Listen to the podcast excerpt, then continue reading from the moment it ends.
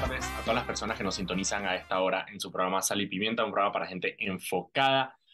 Estoy aquí yo, Daniel Opera, de Foco Panamá, eh, para informarlos y entretenerlos como todos los días, de lunes a viernes a las 6 de la tarde, aquí por Radio Panamá 94.5. Hoy no me acompaña Mauricio Valenzuela porque está en una misión especial, así que está con nosotros el equipo de Foco, Ana Gabriela. ¿Cómo estás, Ana Gabriela? Estoy bien. En verdad es como un poco raro escucharme hablando al inicio del programa y después tener que hablar. Y es que. Es correcto. La voz que escuchan al principio del programa eh, es la melódica voz de Ana Gabriela que hace el intro del programa. Además, Ana Gabriela también tiene un segmento que probablemente lo han visto en, en las redes eh, sociales de Foco Panamá, que es un segmento que en realidad no tiene nombre, pero es como el cabreo del día donde simplemente... O sea, técnicamente se llama el cabreo. Se llama el cabreo. Pero todavía no le hemos hecho como el loguito para que se sepa que, es el cabreo, pues. Exactamente, hay que ponerle, dije, el intro y la vaina. Y en ese segmento, bueno, Ana Gabriela, háblanos un poquito del segmento, del segmento para que la gente ya, ya, ya le ponga cara. Bueno, básicamente el, el cabreo es, está dije, sobreentendido, es algún tema específico que esté en las noticias o que está ocurriendo actualmente que me cause molestia a mí y obviamente cuando ya hago el video las otras personas exteriorizan su, su, enojo. Eh, pero usualmente son solamente como algún tema puntual, em, a diferencia de quizás otros eh, segmentos que haya tenido foco, que por, por ejemplo estaba el Loma Foco, que eran varias noticias. Este solamente es uno para lograr como puntualizar el problema. El cabreo. Está brutal. Por ahí tienes uno, ¿no? Tienes uno que no, no ya, se, ya se grabó o no se ha grabado todavía. Eh, sí, se grabó uno hoy. Ok. Casualmente uno. Probablemente mañana lo vean. De hecho, ahorita vamos a hablar de, de, ese tema para que, para que nos adelante un poco el cabreo que tiene. Mira, hoy vamos a tener un excelente programa porque va a estar con nosotros eh, ahorita más tarde Omaira Singh, que ella es precandidata a diputada por el circuito que ahora es el circuito 13-3, que es eh, Chame y San Carlos. Em, actualmente el diputado es Junior Herrera de Cambio Democrático, uno de los 14 eh, diputados disidentes de Cambio Democrático. Así que vamos a estar hablando ahorita con Omaira Sin sobre cómo ha sido su proceso de recolección de firmas. Em, eso va a ser más adelante en el programa. Por ahora hay varias noticias eh, que han surgido durante el día eh, a ver, y vamos en, vamos en, en orden, porque las tengo por aquí anotadas. Eh, vamos a hablar de las cédulas. Ah, háblame de las cédulas, dale, ¿por qué no? Hay cédula nueva, ¿no? Sí, o sea, voy a buscar como puntualmente qué es lo que tiene, porque tiene varias cosas nuevas que, o sea, muchas personas han dado como, como sentimientos, hay sentimientos encontrados porque están tratando de hacerlo ver como que es una rebusca por parte del tribunal, del parte del, por parte del gobierno, están preguntándose quién las va a hacer, pero básicamente van a tener, creo que un van a estar hechos un material de poli... Poli... Déjame buscar la, buscar la palabra específica. Dale, dale, dale. De policarbonato sea, un material termoplástico que va a durar más y es mucho más seguro. Em, no sé qué significa imprimir los datos con un láser de, alta resolución, pero va a tener eso. Eh, probablemente, son, vainas, probablemente son vainas que pone el contratista para que, sabes, no, para que suene la pifia del contrato que le van a dar por hacer las nuevas las cédulas. Eso se podría, eso es como una licitación. Debería ser una licitación, eh, habría que revisar qué, cuál es el procedimiento que van a usar. Por ahora tengo entendido que solamente se mostró como, como que cómo sería el nuevo diseño. Eh, tiene algunas cosas nuevas, tengo entendido la, la cédula. No leí bien la noticia, pero sí sé que tiene disque, un chipcito y tiene vaina disque, para, para personas no videntes. O sea, tiene, tiene cuenta, o sea, tiene dos códigos QR en la parte posterior. El del lado derecho tiene eh, los datos personales y el del lado izquierdo cuenta con información biométrica encriptada, que solamente el Tribunal Electoral puede desencriptar. Eh, tiene un número de seguridad, el código asociado a las normas de la Organización Internacional de Aviación y un código MRZ con el fin de que en el futuro se pueda viajar entre países con los que Panamá tiene acuerdos y convenios, sin necesidad de pasaporte, solo con la cédula. Solamente con la cédula porque ya tienes el tema eh, de, la, de la identificación biométrica. Ahí lo raro, porque nosotros, para nosotros, a ver, para nosotros la cédula es una vaina súper común en Paraguay, pues dije tú, o sea, cuando naces a ti te dan un número de cédula, ese es el número de cédula que ha por toda tu vida, y cuando cumples 18, incluso antes de cumplir 18, puedes tener un documento que dice que esta persona es esta persona. Lo loco ahí es cuando tú te vas a otros países, eh, como por ejemplo Inglaterra o Estados Unidos. En Estados Unidos una persona puede andar toda su vida sin ningún carné que diga que foto y nombre de la persona. Sea, en Estados Unidos, si tú no manejas, no tienes licencia de conducir. Los, los estadounidenses no tienen lo mismo que nosotros tenemos de cédula. Y ellos, su número de identificación es de que el Social Security Number. El Ajá, eso, eso, era lo que te iba a preguntar. Solamente tiene tu nombre, tiene tu nombre y tu número, no tiene tu foto. Eh, entonces es súper loco esa vaina y nosotros, para nosotros, como que bueno, sí, la cédula es como que lo más normal del mundo. Pues. Así que bueno, se presentó la cédula, vamos a ver qué pasa con, con, con cómo va a ser el proceso para que esa cédula y sobre todo eh, cuándo va a empezar a, operar, pues lo más probable es que no es que vayas a tener que ir a entregar tú solo para obtener una nueva, sino que a medida que se van renovando las cédulas, van entrando las cédulas nuevas. Así que hay que esperar a revisar. Estás mencionando que esas nuevas cédulas ya están como también, ya están siendo expedidas y que ah, deberían de, sí, o sea, deberían de empezar a, um, emitirse este año eh, 483.650 cédulas. Bestia, ok. Claro, porque a medida que la gente va votando las cédulas y renovando las cédulas, le van dando la cédula nueva. Y dicen que, o sea, para sacar esta cédula también va a ser muchísimo más rápido. No sé si el cambio, o sea, si se te pierde y quieres conseguir otra, eh, va a tener otro precio. yo creo que igual. Yo creo que, lo que cambia es el, yo creo que lo que cambia es el plástico solamente. La otra noticia que tengo aquí es que, y es como una noticia en dos partes, la, mm, el Tribunal de Honor y Disciplina de Cambio Democrático aceptó eh, la, em, el proceso de expulsión contra Yanivel Abrego del Partido Cambio Democrático. Este proceso de expulsión es por eh, apoyar abiertamente a Ricardo Martinelli, eh, que es miembro de otro partido, es miembro del CDE, y ella, como secretaria general del partido, eh, hay un tema ahí de lealtad y deslealtad que cabe dentro de los parámetros que tiene el cambio democrático al interno de su partido para poder hacer una expulsión.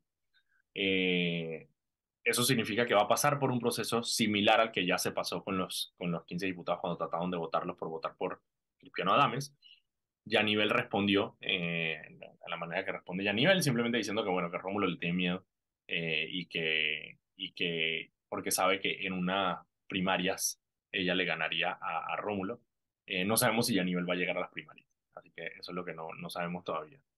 Pero con el, con el tema Yanivel, o sea, ya se está, ya que ya se dio como el go con el tema de la expulsión para iniciar el proceso y tal. Pero ¿qué pasa con los otros eh, miembros del partido que estaban pasando por todo ese... No se sabe todavía.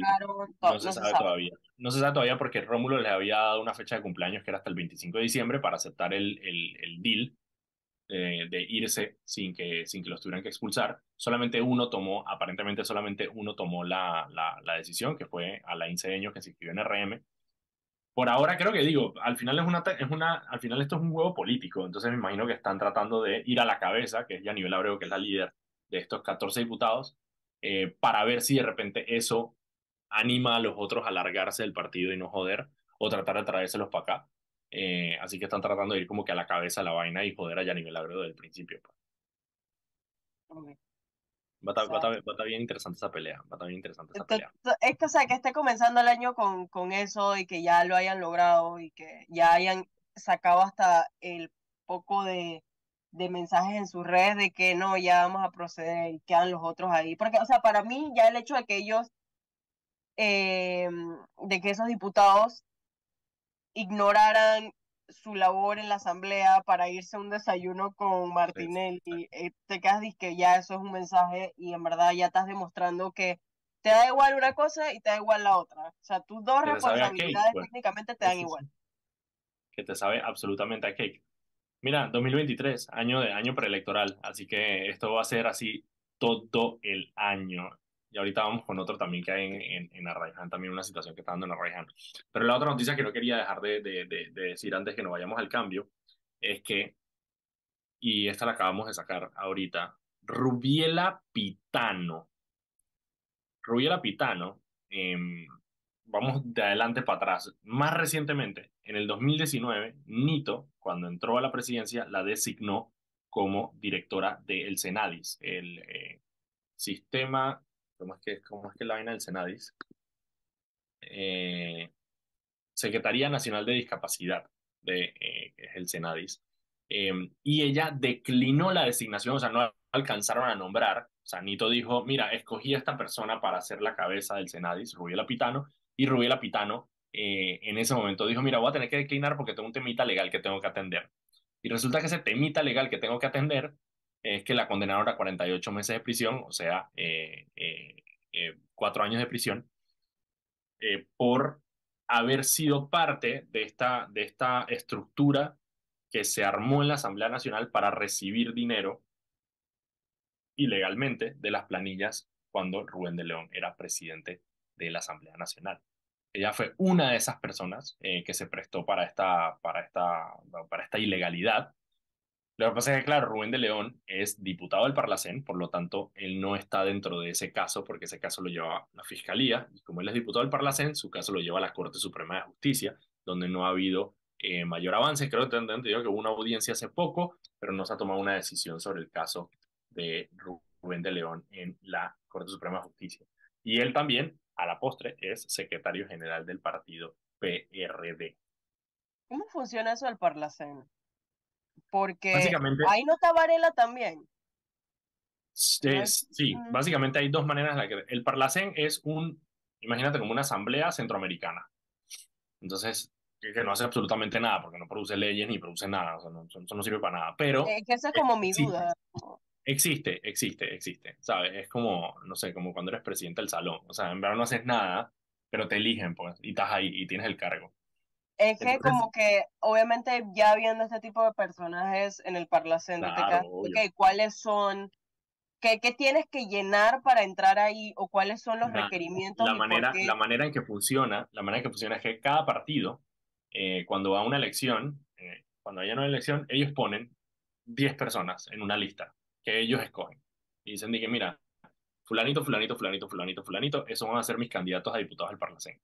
Cuando tú votas por presidente, eh, dependiendo de la cantidad de votos que tú sacas como presidente, te tocan una cantidad de esos para el Parlacén. Entonces, digamos, Lombana, no, Lombana no postuló, Ana Matilde, por ejemplo, la vuelta pasada, Ana Matilde sacó, creo que fueron 10% de los votos, y eso le significó que un diputado del Parlacén tendría que estar ahí, que es Manuel Castillero, eh, que está ahí en, en el Parlacén. Parlacén no sirve para nada. La otra forma en la que tú puedes entrar es por ser expresidente. Simplemente por ser expresidente de un país centroamericano, tú tienes derecho a una curul ahí en el Parlacén. Martinelli, cuando salió de la presidencia, eh, cuando tomó posesión Varela, él llamó a la presidenta del Parlacén en ese momento a las 3 de la mañana, se voló en su avión privado para Guatemala para que lo juramentaran como presidente del Parlacén, precisamente para ganarse esa inmunidad, porque como eres diputado del Parlacén, no te puede alcanzar la justicia normal, sino que tiene que ser proceso dentro de la Corte Suprema de Justicia. Entonces, para eso se usa el Parlacén, literalmente para gastar plata y evitar maleanterías, para eso es. El problema es que, claro, cuando, cuando Varela y Martinelli estaban juntitos, Em, ellos trataron de que Panamá se saliera del Parlacén y de hecho retiraron a Panamá del Parlacén. Porque, como ellos eran eh, los salvadores de la patria en ese momento y, estaban tratando de hacer el show político, dijeron, esto es una cueva de ladrones, esto no sirve para nada. Al final los dos terminaron ahí. Pero en ese momento ellos dijeron, esto no sirve para nada, sacaron a, Panamá, a Panamá Parlacén, pero un fallo de la Corte Suprema de Justicia eh, dijo que Panamá no podía salirse del Parlacén vuelvo a la noticia original antes de que nos vayamos al cambio. Rubiela Pitano, la que le estaba contando que era directora del Senado, está entonces condenada a 48 meses de prisión. Ahí lo interesante sería ver cómo esta condena a ella, esos hechos se pueden trasladar a el que fue el director de la operación, que fue Rubén de León, y ver si esos mismos hechos y esa condena puede robustecer el caso que hay contra Rubén de León. Son las 6 y 16. Vámonos al cambio y cuando regresemos está con nosotros Omaira Singh para hablar un poco de esa recolección de firmas en Chama y San Carlos. Vámonos al cambio. Y estamos de vuelta aquí en su programa Sal y Pimiento, programa para gente enfocada. Eh, estoy aquí yo, Daniel Opera de Foco Panamá, y también me acompaña hoy Ana Gabriela Palacios, que ella es parte del equipo de Foco Panamá em, y está aquí acompañándonos el día de hoy. Recuerden que pueden seguirnos en arroba Foco Panamá en Instagram, Twitter, Facebook y TikTok. Y también pueden seguir todas las noticias del día en focopanamá.com. Este programa se transmite en vivo por el canal de YouTube de Radio Panamá y queda ahí guardado para que lo puedan ver. También queda guardado en el canal de YouTube de Foco Panamá. Y Ana Gabriela, aquí presente, todos los días también lo sube a Spotify para que lo puedan escuchar en modelo de podcast. Antes de irnos con nuestra invitada del día de hoy, vámonos con Anet, que tiene unas palabras para nosotros. Adelante, Anet. El Metro de Panamá informa que de lunes a viernes el horario de operaciones inicia desde las 4 de la madrugada hasta las 11 de la noche. Los sábados de 5 de la mañana a 10 de la noche y los domingos y días feriados de 7 de la mañana a 10 de la noche. De vuelta con los muchachos. Muchísimas gracias, Anet. Y como les comenté, ya está con nosotros nuestra invitada Omaira Sin. ¿Cómo estás, Omaira? Hola, ¿cómo estamos, Daniel? Hola, Ana Gabriela. Gusto en verlos. Feliz año. Feliz año para ti también, Omaira. Omaira, con la nueva configuración de los circuitos, el circuito, el de Chami San Carlos es ahora 13-3, ¿no? Exactamente, 13-3. 13-3, porque antes era el 8-3. Exacto, 8-3. Omaira, cuéntanos un poco cómo te ha ido con este proceso de recolección de firmas. Hemos escuchado, hemos entrevistado a varios candidatos. Todo el mundo tiene, tiene experiencias en, algunos, en algunas maneras similares, en algunas maneras muy diferentes sobre este proceso de recolección de firmas. Para ti, ¿cómo ha sido este proceso? Mira, eh, para mí ha sido un proceso gratificante en su aspecto, porque de parte de la comunidad he recibido un gran respaldo, siendo una cara nueva, una cara fresca. Y en ese caminar hemos reconocido que es un circuito fuerte. No me preguntes, todavía no he podido analizar qué hay detrás de todo esto, pero es un circuito en que los candidatos tienen una carrera como, como del hambre, han sido cuatro meses intensos que como todo en la vida, gracias a Dios, he pasado por todas las posiciones hasta llegar a la primera, bajar y subir. Y en ese aprendizaje he notado que, que algo, algo se cuece más allá de lo que nosotros percibimos, porque por ejemplo, es el circuito que hemos tenido casi que vamos a un 44% de recolección de firmas. Y, y todos los días uno en su caminar se encuentra que el círculo se va cerrando, se va cerrando. Sí, por alguna razón, por alguna razón, y estoy de acuerdo contigo, es un circuito, es un circuito que tiene una cantidad de firmas que no, a ver, que no corresponde, digamos, con, con, con, con un circuito relativamente pequeño. Así mismo es, así mismo es, así que es, sorprendente, es sorprendente. Y, y, sería hasta de estudio, te digo, lo que sucede en este circuito. Pero bueno, gracias, como te mencioné, al apoyo de los ciudadanos, estamos en un 50% varones, en un 50% hembras, los que nos han apoyado. Y eso para mí me indica que estamos llevando el mensaje a todos, a todos. Qué bueno. Ah, mira, y una de las cosas principales que tiene tu circuito que me, que me parece eh, increíble también es los personajes que tienes eh, alrededor. Ah, o sea, Pei Valderrama, que fue diputado por el circuito eh, en su momento 87, que es Hancón, Bellavista, Curundu, todo, que fue diputado del panameñista, del panameñismo, y fue una de las personas más cercanas al presidente, digamos, Juan Carlos Varela, era casi que era, era él y Popi Varela los que manejaban la asamblea eh, por parte del, del expresidente, ahora está buscando una curul en, en Chami San Carlos. Y una de las, de las cosas que, que siempre hablamos con los candidatos independientes es hablar precisamente de lo oportunista de ciertas personas de entrar al ruedo de los libres postulación simplemente porque, bueno, porque es una vía fácil. ¿Cómo lo has sentido tú y sobre todo qué es lo que te dice la gente? Bueno, la gente, la gente desconoce mucho la figura y, se asombra mucho y mucho con estupor dicen cómo es posible, pero bueno, es lo que permite la ley. mientras exista, es así. Pero, pero mira, la tiene difícil, no la tiene fácil, te lo puedo decir, no la tiene fácil. Porque se cree que aquí las personas, si bien es cierto, hay mucha necesidad, eh, somos un, un circuito que aunque ha llegado a desarrollo, ojo, eso no, no ha permeado en las comunidades, las comunidades no lo han sentido, así que es un circuito con mucho resentimiento, pero, pero un resentimiento real, un resentimiento aceptado. ¿Por qué? Porque, porque se sienten engañados, se sienten burlados, no se sienten tomados en cuenta. Entonces, cuando vemos estos personajes que no, no los asocian, entonces las personas hay un rechazo, hay un rechazo y está costando, está costando, está costando. La gente, Porque las personas está la gente está clarita, ojo, la gente está clarita. Mira, tú puedes caminar con una estampilla de un santo, diciendo que tú representas a este santo, y al final la gente cuando tú le preguntas, y bueno, te mencionan al santo, pero bueno, y entonces si el santo no es el que va a dar la misa, es un poco así, o, o regalamos pan, o regalamos, tú sabes, invitamos que vamos a hacer grandes fiestas, y dígame su, su fecha de cumpleaños, todas estas tácticas que la gente realmente, ya la gente está cansada, la gente está aburrida, tenemos que respetar un poco a, a nuestros electores, o sea, cambiemos el discurso. Y es un poco por eso que yo siento que la gente candidatura en este circuito. Porque, bueno, yo no soy políticamente correcta, yo soy un ser muy controversial, sería la palabra. Eso te iba, eso te iba, te, iba a preguntar por dos cosas, que te, dos preguntas que tengo para ti. Una es, porque digamos, cuando tú ves eh, Chami San Carlos, quizá muchas personas, eh, a ver, está el sector de playa, digamos que eso es lo que uno conoce de Chami San Carlos. Sin embargo, Chami San Carlos, montaña adentro, tiene todas unas comunidades rurales eh, que quizá no se ven. ¿Cómo, ¿Cómo, o sea, algo que te gustaría que la gente supiera sobre tu circuito y sobre esa diferencia que hay?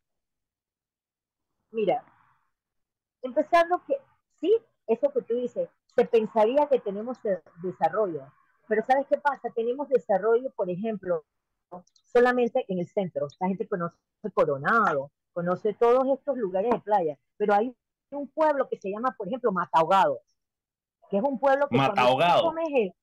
Matahogado en San Carlos. ¿Ok? Y realmente vas a terminar ahogado allá, porque allá no hay ni caminos. Cada vez, cada vez que hay una lluvia, esa gente tiene que, mira, prender todas las velas porque no tienen forma que salir. Y es un pueblo noble, trabajador. Mira, cada vez que tú te comes una espinaca, que te comes un, un, perejil, que te comes un berro, oye, lo están sacando gente que vive casi que en las cuevas. Entonces tú llegas como político y le presentas esta cara y te dicen, pero y perdonen la palabra, ¿cuál, ¿cuál es el bullshiteo? O sea, la gente ya no se come el cuento. Entonces, por ejemplo, no tenemos un transporte humanitario, la gente no tiene acceso a desarrollo, porque a las 6 de la tarde, 7 de la noche, si tú no tienes 15 dólares en tu bolsillo, ¿tú cómo llegas a tu casa? Y ni hablar de estudiar, ni trabajar, ni mucho menos que eso es parte del desarrollo. Entonces, comunidades como esa. Tenemos comunidades como Chichibalí y El Roble, Oiga, que ahí la gente se acostumbró a caminar dos horas, pues. Y, y es la norma. Pero ¿qué, ¿qué, pasa con el desarrollo personal? Y, y estas libertades que, tú requieres como ser humano, ¿no? Que no, que no permea. Y así mismo, bueno, escuchamos en, todas partes, mira, el pueblo de Sorá, así muy lindo, tenemos, tenemos allá este desarrollo tan grande, qué sé yo. Pero al final del día, a las 6 de la tarde, 7 de la noche, ¿cómo? Hay un pueblo en la laguna, ¿cómo se llega? Se llega. Entonces, realmente ese desarrollo no ha llegado a las comunidades. Tú tenemos aquí en un pueblo Sajalice y el Espavé, sale todo el carbón. Un pueblo totalmente deprimido. Y estamos aquí a media hora de desarrollo. Entonces, es un poco así. Entonces, la gente está cansada. La gente está cansada que se le use. La gente está cansada que solamente cada cinco años vengan y los buchiteen y le echen el cuento, le ponen la maraca y después, mira, más nunca los ven. Entonces, eso hay que cambiarlo. Mira, hay que ser responsable, hay que ser respetuosa. Hay que, hay que mira. Tengo que irme, tengo que cambio porque son las seis y media. Tengo que ir al cambio porque son las seis y media. Pero cuando regresemos, quiero que me contestes em, ya más sobre ti, precisamente por qué, o sea, viendo todo esto que me has planteado del circuito, ¿por qué decides tú tomar el, el, el, paso adelante? Vamos al cambio y regresamos. Y estamos de vuelta en su programa Sal y Pimiento, un programa para gente enfocada. Hoy estoy yo aquí, Daniel Opera, de Foco Panamá, y me acompaña Ana Gabriela Palacios, también del equipo de Foco Panamá. Y estamos conversando con Omaira Sin, precandidata a diputada por libre postulación para el circuito 13-3, que eso es Chame y San Carlos. Recuerden que pueden seguirnos a arroba Foco Panamá en Instagram, Twitter, Facebook y TikTok y también pueden seguir todas las noticias del día en focopanamá.com. Antes de irnos con eh, la pregunta que le quiero hacer a Omaira, vámonos con Anet, que tiene unas palabras para nosotros. Adelante, Anet. Paso a paso se construyen los cimientos de la línea 3, una obra que cambiará la manera de transportarse de más de 500.000 residentes de la provincia de Panamá Oeste. Metro de Panamá, elevando tu tren de vida. De vuelta con ustedes, muchachos. Muchísimas gracias, Anet. Y Omaira, antes de irnos al cambio, te dejé una pregunta, que es que tú me pintaste todo este panorama eh, de Chami San Carlos, eh, que lo entiendo perfectamente, un pueblo como hay muchos en Panamá, olvidado, engañado, frustrado. Em, ¿Qué te hace a ti dar el paso? Porque esta no es la primera vez que tú buscas firmas, tú buscaste firmas también las elecciones, la elección pasada. Así que montémonos a la elección pasada. ¿Qué te motivó a tomar las riendas en, ese, en esa ocasión y por qué el cambio de cargo de la elección pasada para esta? Claro, mira, eh, por ejemplo, la vez pasada corrí como fui la primera candidata independiente para la alcaldía de San Carlos y me motivó por, por una situación personal que viví y que pude lograr por medio de una condena, lograr eh, condenar a un representante por estafa. Entonces viví ah, desde adentro el nivel de corrupción que había en el circuito, ¿ok? Y decidí que iba a hacer algo al respecto. Cuéntame, cuéntame un poco más sobre ese, cuéntame un poco más sobre ese caso. Bueno, ese caso se da en el año 2012. Esta persona a mí me vende una propiedad que era de él, porque aquí se maneja mucho las tierras como, como alquiler de, pertenecen al, municipio y se pagan unos alquileres y etcétera, etcétera, pero esta pertenecía a este representante que con todo el derecho como ciudadano puede poseer bienes. Y yo de buena fe pues procedo a hacer esta compra y resulta ser que después apareció, después que yo había hecho una inversión, apareció un dueño que, que reclamaba el derecho y después las autoridades que eran las que habían dado, firmado, endosado esa, esa compra, pues dijeron, bueno, no sabemos, esto fue una equivocación, y yo me vi envuelta en una situación que para mí era totalmente inesperada. Y de ahí me di cuenta que nosotros estábamos eligiendo ciudadanos que deberían ser unos protectores, o sea, como buen padre de familia, y recetaron ser unos corruptos. Entonces decidí que, bueno, ¿sabes qué? Yo puedo hacer un cambio y me fui por las figuras. Tuvimos una muy buena, muy buena aceptación. Yo corrí con, con el aval y, y mi apoyo con Ana Matilde Gómez, que iba a la presidencia. Y bueno, fue una muy buena experiencia. ¿Por qué decido ir, cambiar para la asamblea? Porque es, que es el foco de la corrupción en este país. Aquí hay que cambiar dos pilares, la asamblea y los gobiernos locales. Y, yo me centro que en la corrupción es la que merma toda el desarrollo, la capacidad, no nos da la paz y es lo que tenemos en este país. Yo a mi edad, después de haber dado todo lo que he dado a este país, considero que como yo y todos mis ciudadanos merecemos tener un, una tranquilidad, tener un país que nos pueda proporcionar esta paz de crecimiento, de derechos, etcétera, etcétera. Por eso que me voy a la asamblea. Sí, que uno pueda simplemente eh, hacer su vida, pues, tranquilo. ojo, no, no, sé, porque uno se puede decir, bueno, ¿qué me importa con lo que pase al vecino? Esto no puede ser así. Este país, aquí este es el país de todos, y un país en quiebra no nos sirve a nadie. Así que, ¿sabes qué? El último hilo de vida que yo pueda tener, se lo dedico a defender mis derechos en el único país que me vio nacer, que es este. Entonces, dicho esto, esto no está siendo fácil, ojo, que yo tengo la personalidad, como dice la canción, es otra cosa, pero esto no está siendo fácil. El jueves pasado tuve que poner una denuncia en la fiscalía electoral, porque aquí los señores son como unos chicos, pues. ¿Tú conoces chico del Chavo del Ocho? Bueno, si la pelota no es para ellos, la pelota no es para nadie. Entonces ahora se han dedicado a engañar y a pagar para que la gente renuncie a los apoyos que dieron voluntariamente a mi persona. Es un desastre, es un desastre. Y te digo una cosa, es que nos quedan siete largos meses, hay que tomárselo con calma. Pero estos, estos candidatos están en una carrera del hambre, te lo digo. Y están haciendo esto de las renuncias, posible.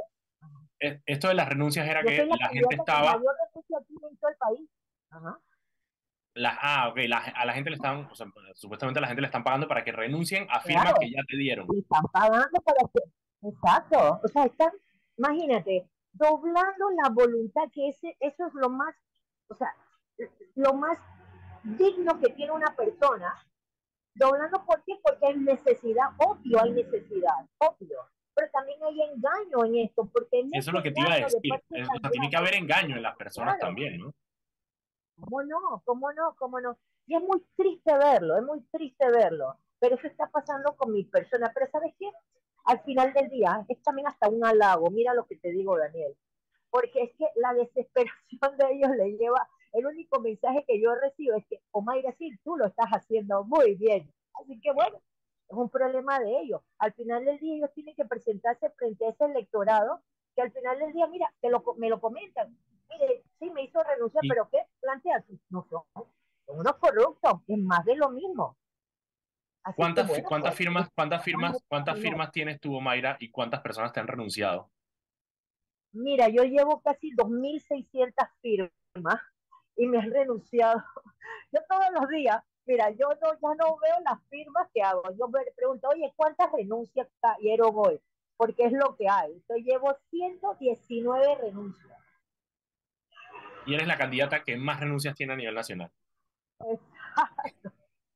Esa pelea, esa pelea en el 13-3 está, esa pelea está buena en el 13-3. A mí, a, mí, a mí que me digan cuál es el secreto, te lo juro. A mí que me lo digan, porque todo el mundo quiere ser diputado de, Es un manejo de ego. Y esto como si fuera una finca privada. Tú sabes, nosotros somos los ganados y estamos aquí marcados. Y aquí mando yo. Es un poco así. Aquí todo el mundo mete su mano peluda. ¿ah?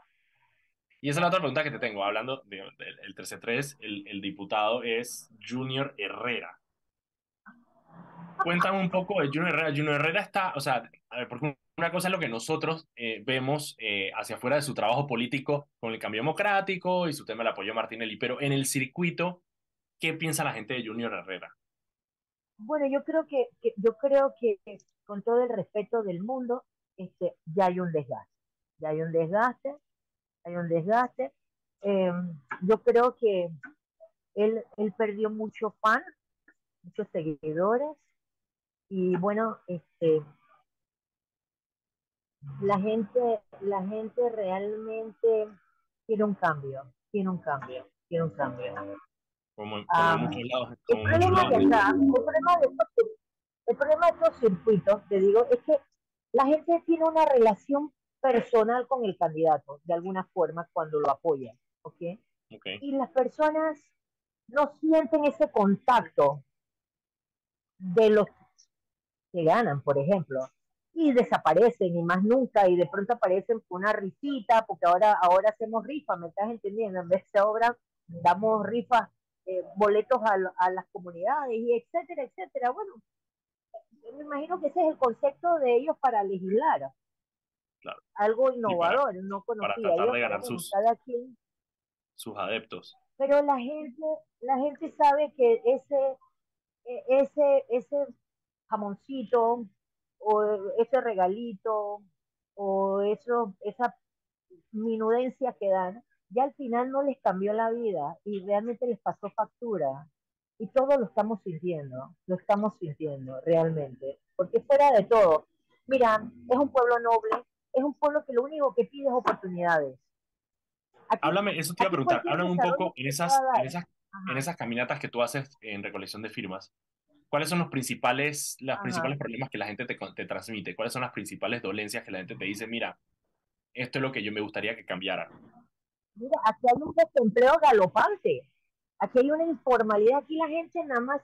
Pues mira, es que me parte el alma. La gente se levanta solamente a ver cómo, cómo, cómo busca el día a día en medio, en medio desarrollo. ¿Por qué? Porque vuelvo y te repito, aquí no hay las condiciones, aquí no se le ha dado a las personas humanamente una movilidad para que se puedan desplazar en la búsqueda de empleo. Porque aquí a las 5 o 6 de la tarde, ¿cómo llegas a tu casa? Y si tú tienes que salir por 20 dólares y te tienes que gastar 10 dólares para regresar, dime una cosa, no, no salgo. No te da.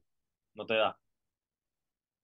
Ok, entonces Empleo, informalidad, me queda claro, es una de, de, esas dolencias. ¿Cuál es más? Todo, carretera, carretera, transporte, em, eh, de todo. Aquí hay de todo, flaco. Aquí, aquí no hay vías de acceso. Aquí hay gente que, oye, por amor de Dios, hay gente que en pleno centro tiene que cruzar un río y cuando llueve, hay que cruzar los dedos porque si no te lleva la cabeza de agua. Entonces, no todo es coronado, es vida, ¿me estás entendiendo? Aquí el eslogan no se presta. Aquí hay una población realmente desgastada y con una juventud que no se le está dando ningún tipo de oportunidad.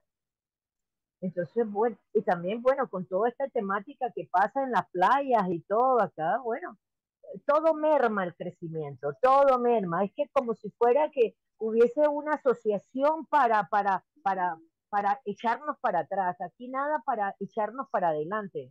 Entonces, la gente quiere un cambio, realmente la gente exige un cambio, pero ojo, tenemos que ser muy cuidadosos, porque donde nosotros cometamos el error de volver a engañar a esa población, mira, yo tengo miedo, yo tengo miedo, la gente, la gente está realmente bien herida.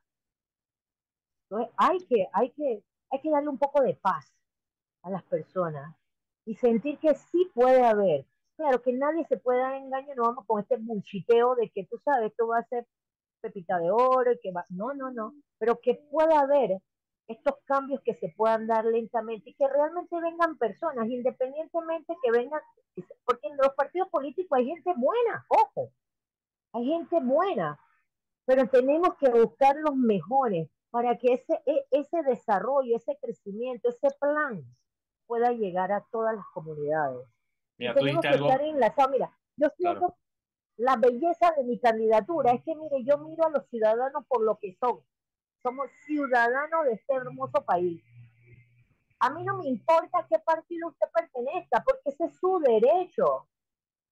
Entonces hay que comenzar a respetar a las personas como ciudadanos, que tenemos derecho.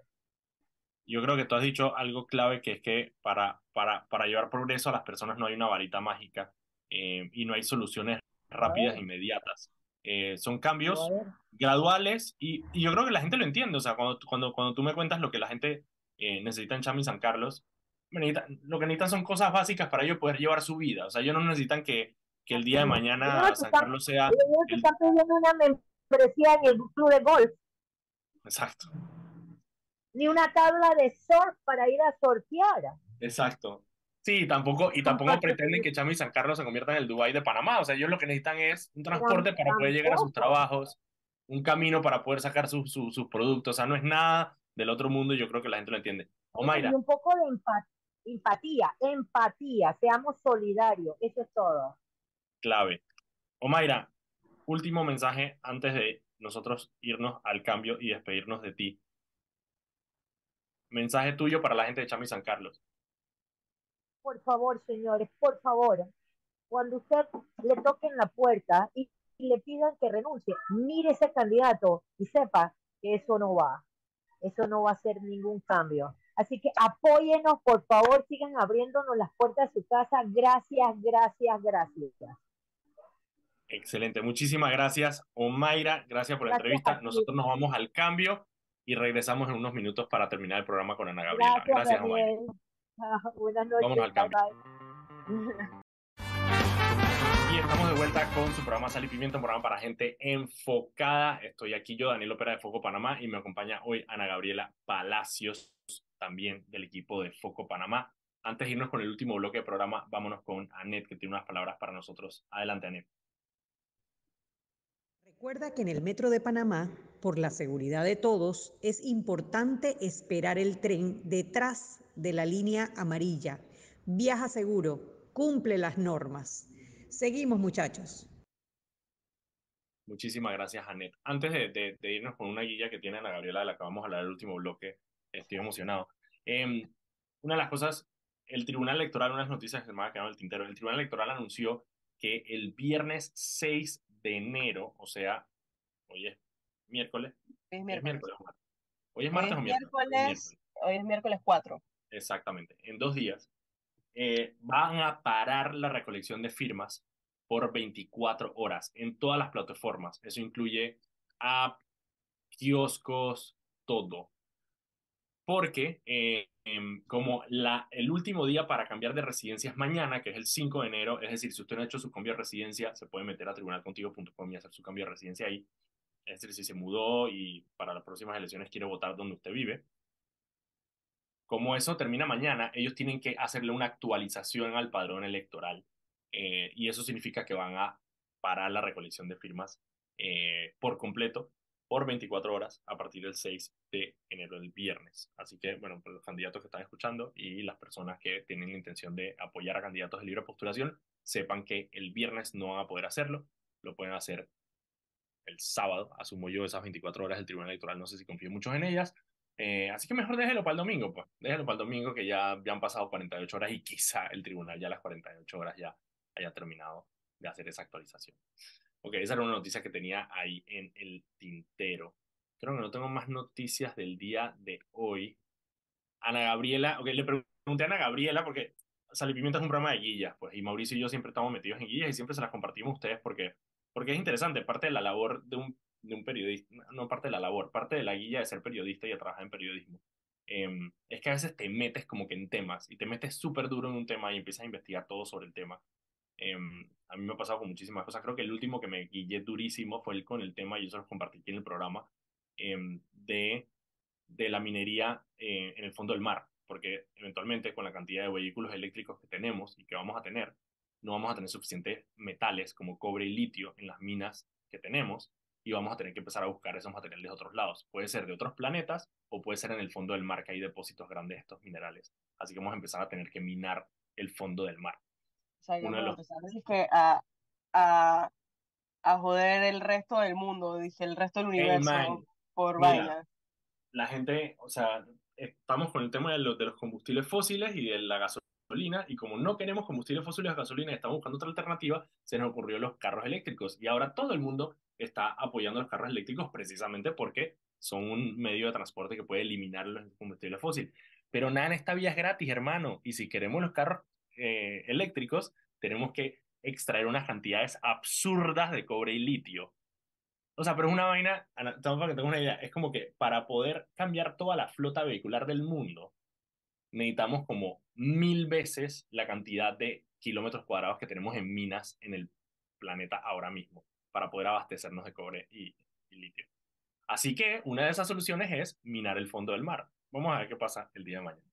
Pero bueno, esa es una de esas quillas en las que yo me metí eh, hace poco. Y Ana Gabriela está metida en una guía en este momento eh, y quería hablar con ella precisamente de esa guía. Y esa guía son caníbales. Chucha madre. ¿Puedo decir eso? No, no puedes decir eso. Ups, perdón. No Sorry. No, tranquila. Los caníbales, y obviamente la, la, la serie de Jeffrey Dahmer que, que salió en Netflix eh, hace, hace creo que un mes o dos meses, fue extremadamente... Hace, hace un tiempo ya. La serie, tiene más de unos meses.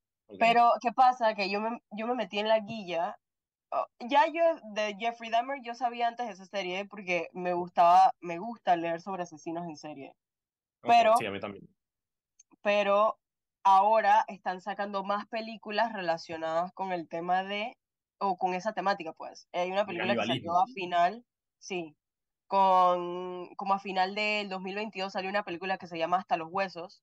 Ok donde básicamente em, son dos, dos muchachos, una muchacha y un muchacho, que se conocen y para resumir la película, eh, la muchacha tiene problemas de canibalismo y el papá se tiene que estar mudando a cada rato porque la pelada termina matando a alguien. para poder saciar eso, terminan mudándose, el papá la abandona y ella conoce a un, a un man que básicamente tiene las mismas guillas que ella.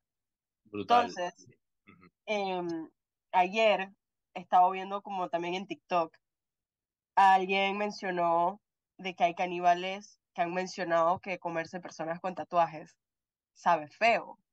Y entonces alguien como de relajo dije, ¿cómo tú sabes? Y una man eh, respondió y dijo, bueno, yo he entrevistado a caníbales que ah, estuvieron presos con mi tío. Ajá. Todo casual.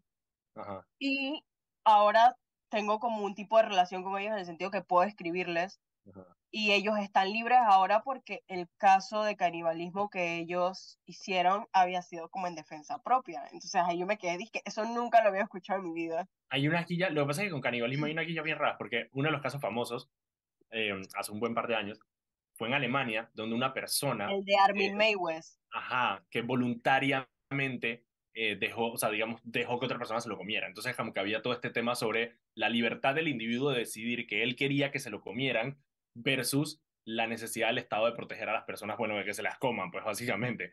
Entonces dije, estaba como que esa línea sí, toda la guía de, de, de, Armin en Alemania, eso comenzó porque había estos chat rooms antes de que el Internet estuviese más avanzado, que se llamaba Caníbal Café. Entonces había personas que querían comer carne humana y había personas que querían ser comidos. Okay. Este tipo preguntó quién estaba para la vuelta y mucha gente aceptó pero nada más una sola persona cerca de su área fue la que terminó haciendo. Él lo grabó todo el proceso. Y ahí es donde lo terminaron condenando, creo que está pasando como por una cana perpetua. El tipo ahora es vegetariano, pero... Ahora es vegetariano. Sí, el man es vegetariano y es disque religioso. A raíz de ese caso salió la canción de Rammstein, Main Tile, que significa mi parte, porque él era como también una guía un poco homoerótica entre los tipos, porque el, el, que quería que se lo comieran quería también, em, no sé, era, era algo... Relaciones sexuales. No, sé qué era. no de relaciones sexuales, sino que parte de lo que él quería probar era su propio miembro, pues. Ok, ya, ya, ya te entiendo, ya te Entonces, en todo el video que el, que el tipo grabó, se ve como todo ese proceso y se ve como esa situación. Entonces, qué brutal, qué brutal, qué brutal. Y una de las cosas que me, que me dijiste, eh, no, me quedé con una que es el tema de, de, la parte, de la parte psicológica que me dijiste que te interesaba. Ah. ¿Cuál es la, o sea, cuál es la, o sea, digamos, cuál, qué, qué es lo que hay allá afuera sobre, sobre por qué estas personas les atrae la carne humana? O sea, de lo que he leído que puede relacionarse un poco a eso, sería quizás la necrofilia, porque por ejemplo con el caso de Jeffrey Dahmer, que, fue lo que mencionaste inicialmente, está la parte de la necrofilia y el, canibalismo que hasta cierto punto tienen similitudes, pero por ejemplo con la necrofilia... o sea, que es como poseer un cuerpo muerto, pues esa es como que su vaina. Su eh, cuando leí de la necrofilia hace muchos años atrás, básicamente decía que eh, ocurre por muchas razones que una persona se interese en eso, pero inicialmente es por baja autoestima, y por no lidiar con la pérdida de un ser querido. Son, son como las dos traumas, la trauma, trauma, trauma, sí, probablemente traumas infantiles. Sí, em, y como que es una necesidad de, de, de, estar con la persona y es como em, cuando no saben lidiar con el rechazo, en su cabeza, ¿quién no lo va a rechazar? Una persona muerta. Entonces como que son las partes psicológicas. En la parte, en la parte del canibalismo que volviendo al tema de la entrevista a esta muchacha, ella le escribe, ella muestra el chat con el tipo, el tipo le decía Kevin el caníbal. Em, él dice que él y su pareja actual, ambos tienen como esa guía de que él es el que come y ella es la que le da como pedazos de ella, pues. Entonces, o sea, pero cuántas, pero, o sea, pero eso es por ocasiones especiales, porque cuántas comidas le puedes dar, pues, o sea, simplemente, bueno, en momento es, como algo que ahí entraba la otra parte, o sea, está la parte psicológica está la parte también como sexual.